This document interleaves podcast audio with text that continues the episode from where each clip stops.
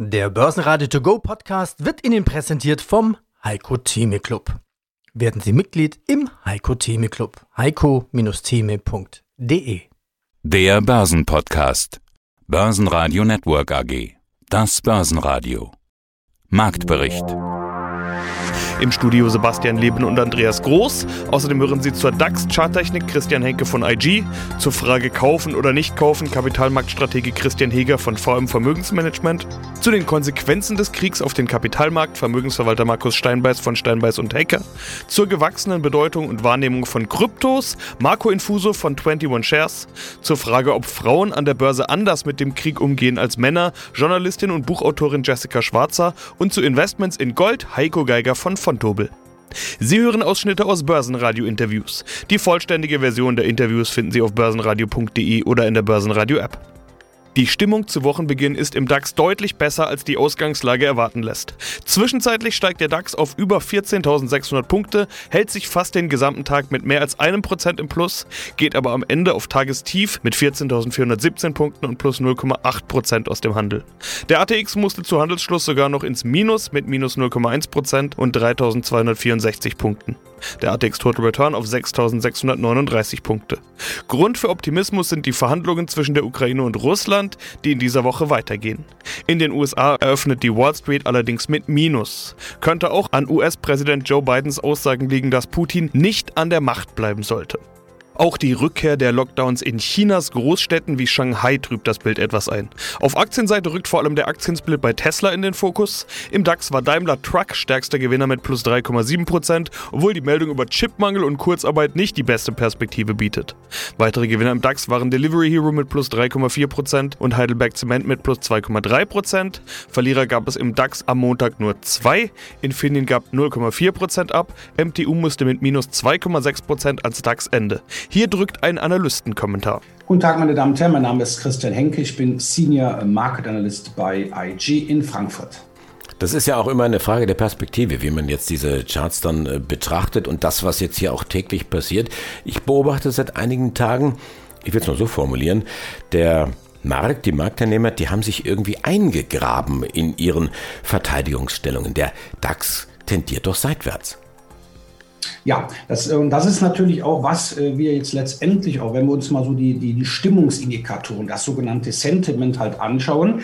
Wir sehen ganz einfach, der Anleger ist vorsichtig. Ja, die Gründe haben wir jetzt dazu genannt. Aber auf der anderen Seite will keiner verkaufen, trotz der aktuellen Nachrichtenlage. Ne? Und das bezeichnen wir als Pattsituation oder halt Charttechnik betrachtet seitwärts. So, keiner kauft im großen Stil. Das heißt, dass der DAX jetzt nach oben ausbricht, aber keiner will auch verkaufen. Der DAX ist also auch noch unten halbwegs gut abgesichert und das ist jetzt natürlich jetzt diese Pattsituation und das kann natürlich eine Zeit lang halt andauern. Dass es nicht weiter abwärts geht, ja, das spricht aktuell für die relative Stärke des deutschen Leitindex. Nach oben aber fehlt es uns an Dynamik, an Momentum, um nach oben auszubrechen, weil wenn wir mal ein bisschen über den Tellerrand schauen, das heißt also über die Seitwärtsphase hinweg schauen, da haben wir noch genügend Widerstände, die uns dann wirklich einen Strich durch die Rechnung machen können.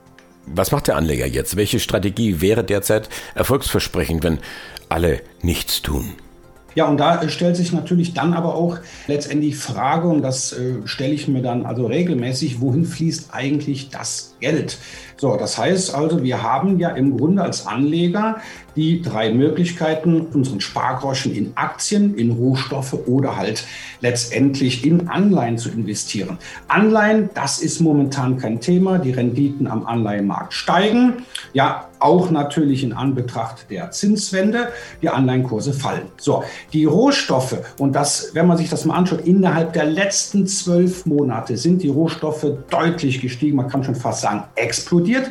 Das heißt also, wir befinden uns meines Erachtens schon äh, in einem neuen Rohstoffzyklus. Ja, natürlich auch gerade heute konsolidieren die Rohstoffe, insbesondere Öl. Aber da ist der Aufwärtstrend intakt. Und bei den Aktien, da sehen wir auch, die Inflation macht sich natürlich auch bemerkbar. Und nochmals, ja, die Anleger sind optimistisch, meines Erachtens verfrüht. Hier sehen wir aktuell eine Erholung innerhalb des intakten Abwärtstrends. Schönen guten Tag, mein Name ist Christian Heger. Ich bin bei der VM-Gruppe zuständig für die Anlagestrategie, für die Kapitalmärkte. Fazit, was kann man denn dann jetzt tun? Also was würden Sie tun? Wie kann man sich positionieren in einem solchen Markt, wenn der Markt steigt, auch wenn man eigentlich ein bisschen Schmerzen damit hat, aber trotzdem irgendwie jeder kauft. Das war vor einiger Zeit, vor Corona und auch nach Corona immer mal die Rede von Pain Trades. Also ja. die Leute kaufen, obwohl sie Schmerzen dabei haben. Sind wir jetzt schon wieder in so einer Phase oder würden Sie sogar sagen, lieber nicht kaufen, lieber vorsichtig sein? Also wir sind in einer, ich, ich glaube nicht, dass wir in so einer Extremphase sind, wie sie in der Vergangenheit schon mal waren, äh, dass die Anleger tatsächlich so verstärkt kaufen werden. Das heißt, am, am jetzigen Niveau, wir sind ja weit weg von den Tiefständen, die wir gesehen haben vor zwei, drei Wochen. Und wenn wir uns ganz ehrlich die Frage stellen, was hat sich verbessert, müssen wir eigentlich feststellen, erstmal nichts. Ich hoffe auch, dass sich ein Frieden ergibt, natürlich. Aber Fakt ist, es wird verhandelt, aber mehr nicht. Das ist kein Unterschied. Wir haben im Gegenteil in vielen anderen Faktoren, die wir gerade skizziert identifiziert haben, eher neue Risiken oder von den Risiken keine weniger. Und wenn die Unternehmen berichten werden über das erste oder zweite Quartal, werden sie sagen, ja, wir spüren das. Und ja, wir können nicht sagen, wie das zweite Halbjahr wird, weil wir einfach keinen keinen Blick haben. Wir wissen es einfach nicht. Und das könnte Unsicherheit erzeugen, sodass nach Dividendensaison, nach dem traditionell vielleicht noch guten März ein bisschen in den April hinein eher eine Konsolidierung kommt auf einem Niveau, was ja jetzt erhöht wird. Wenn einer noch gar keine Aktien hat, dann kann man immer ein paar Aktien haben. Natürlich. Und Aktien sind jetzt nicht grundsätzlich schlecht und sie sind auch noch nicht überbewertet. Aber sie haben praktisch keinen Bewertungsspielraum mehr, wie wir gerade dargestellt haben.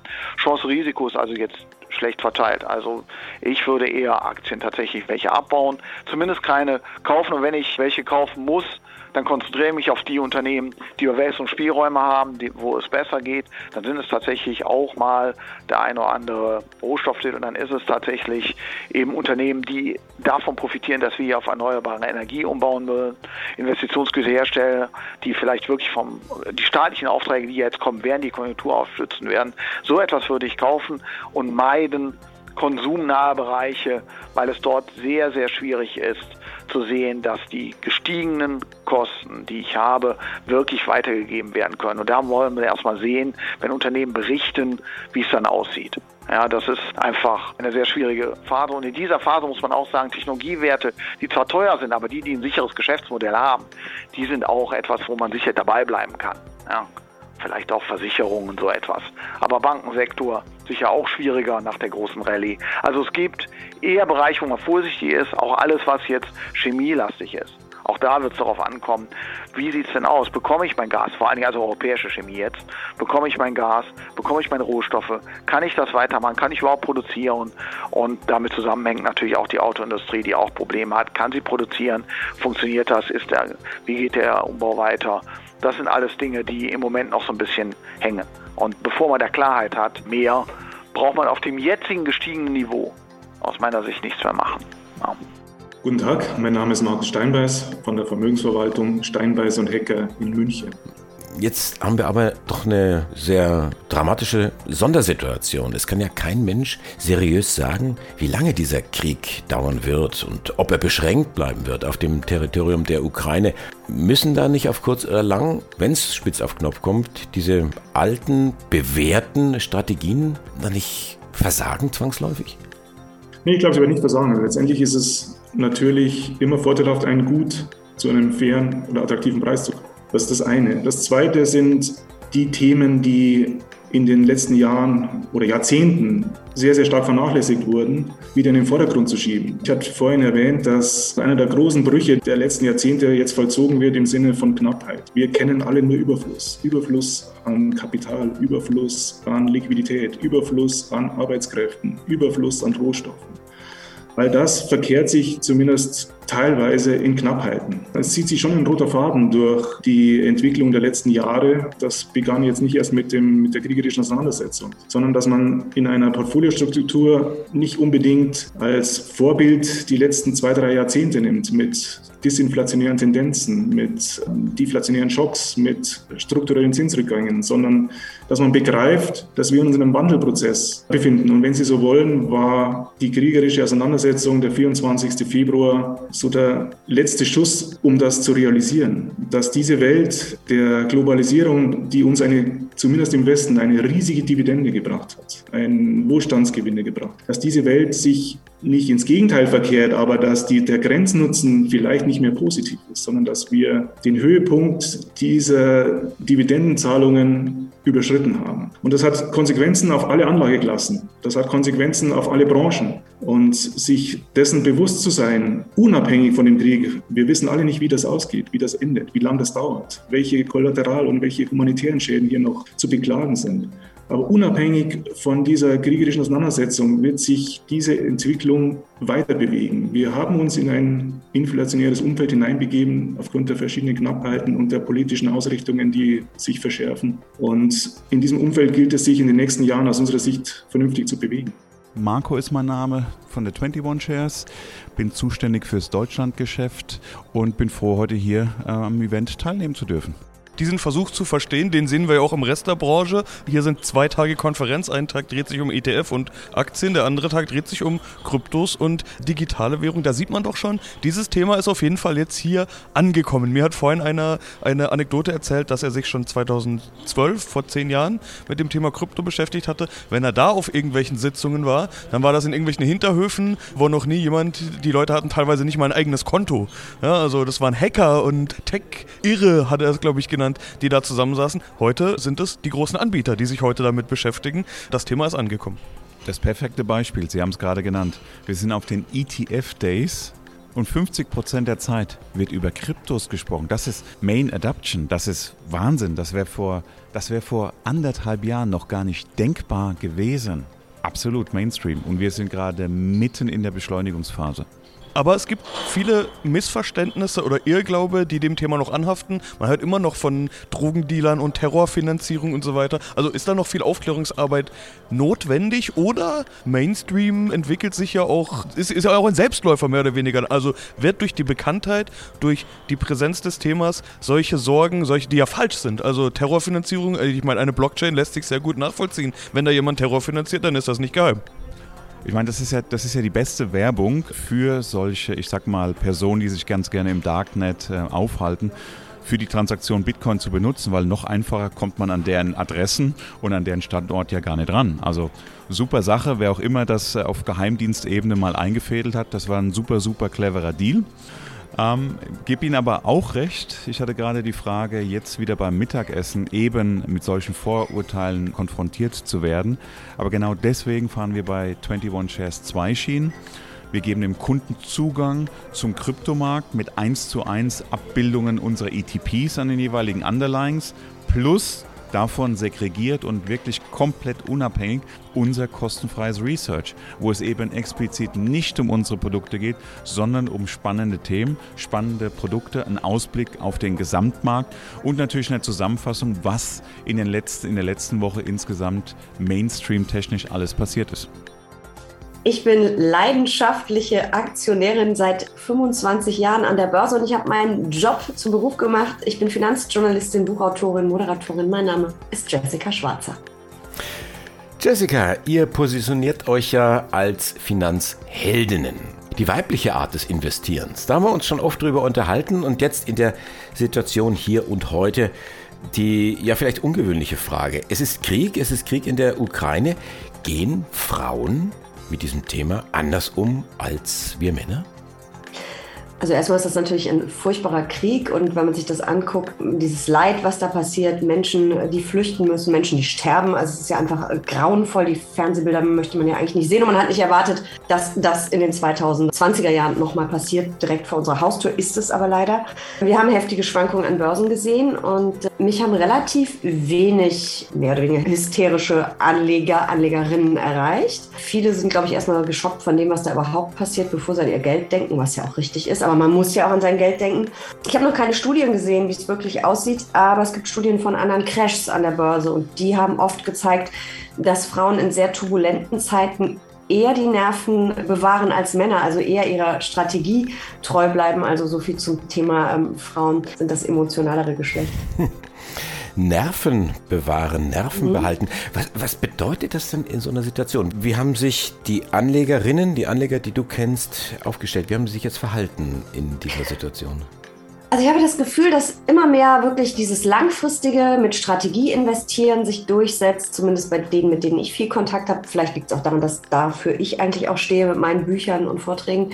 Breite Risikostreuung und ähm, in Krisen das eher als Chance fürs Geld nutzen, als eben hysterisch zu werden und panisch zu werden und auszusteigen. Jetzt kann man natürlich sagen, wow, das ist in einem Krieg natürlich wirklich bitter. Ich ehrlich gesagt selber habe nicht nachgekauft, was ich sonst bei stärkeren Rücksetzern immer tue. Aber irgendwie traue ich dem Ganzen nicht so wirklich und fand es auch ein bisschen geschmacklos. Ich weiß nicht, also dieses Kaufen, wenn die Kanonen donnern, das stimmt zwar historisch, dass sich das immer ausgezahlt hat, aber ich habe es irgendwie nicht übers Herz gebracht. Und ich hoffe, dass viele ihrer Strategie wieder treu geblieben sind, vielleicht sogar nachgekauft haben. Ich finde es eigentlich beeindruckend, wie schnell die Märkte das Ganze scheinbar abgehakt haben. Also der S&P 500 hat ja schon vor über einer Woche sein Vorkriegsniveau erreicht. Der DAX hat es letzte Woche, Ende der Woche geschafft. Äh, Man hat so das Gefühl, okay, vier Wochen Krieg, der läuft zwar weiter, keiner weiß, wie es weiter eskaliert oder hoffentlich ja deeskaliert, aber die Märkte haben es abgehakt und ich frage mich, ob das nicht vielleicht ein bisschen zu optimistisch war und ob wir, Stichwort Nerven bewahren, was du mich ja gefragt hast, nicht noch echt Nerven wie Stahl brauchen in den nächsten Wochen und Monaten. Aber wie gesagt, ich stehe für langfristige Geldanlage und ich würde, wenn die Strategie langfristig ist und ich noch 20 Jahre habe, solche Phasen aussitzen. Ja, mein Name ist Heiko Geiger von von Tobel und ich leite dort den Zertifikatevertrieb für Privatanleger. Krieg, Krise, Unsicherheit, Inflation. Ja, was in all solchen Zeiten gefragt ist, das wissen wir genau. Gold nämlich, die Krisenwährung, der sichere Hafen oder andere Kosenamen, die man dem Edelmetall im Laufe der Zeit gegeben hat. Heiko, das zeigt allein schon die Geschichte. Also über Jahrhunderte beziehungsweise eigentlich Jahrtausende hat Gold die gleiche Funktion, oder? Kann man so sagen? Das kann man so sagen. Das kann man so sagen. Also schon seit 6000 Jahren wird Gold sehr gerne für Schmuck verwendet.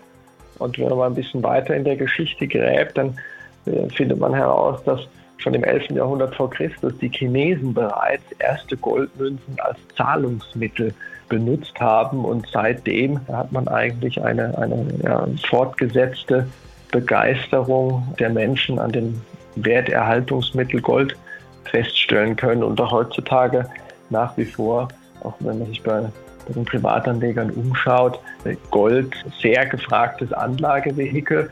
Und wenn man trotz Corona mal zurückdenkt, viele Börsentage oder auch Messen bei den Goldständen, da war immer die Hölle los gewesen. Also es scheint einen nach wie vor sehr großen Reiz auf Anleger und Investoren auszustrahlen. Ja, vor allen Dingen eben, wenn Krieg ist, Unsicherheit und Inflation, jetzt haben wir ja alles drei auf einmal, ist die Goldnachfrage besonders groß? Das ist natürlich eine Mischung ja, oder eine Gemengelage, die doch aus, aus mehreren starken Antriebskräften für das Gold spricht. Ja, Gold ist ja, gilt ja schlechthin als die Krisenwährung schlechthin. Wir haben es jetzt eben mit einer Gemengelage zu tun, die zum einen durch eine sehr ja, exponierte geopolitische Krise geprägt ist in der Ukraine und Russland, die zum anderen durch eine galoppierende Inflation gekennzeichnet ist und nach wie vor durch ein extrem tiefes Zinsniveau, auch wenn wir überall lesen, dass die Zeit der tiefen Zinsen vorbei ist. Aber genau diese Gemengelage führt eben dazu, dass die Nachfrage nach Gold sowohl als Krisenschutz, aber auch als Inflationsschutz und vielleicht sogar auch als klassisches spekulatives Investment, weil man noch weitere Kurssteigerungen erwartet, dient.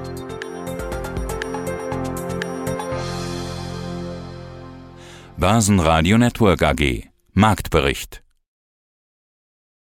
Der Börsenradio To Go Podcast wurde Ihnen präsentiert vom Heiko Theme Club.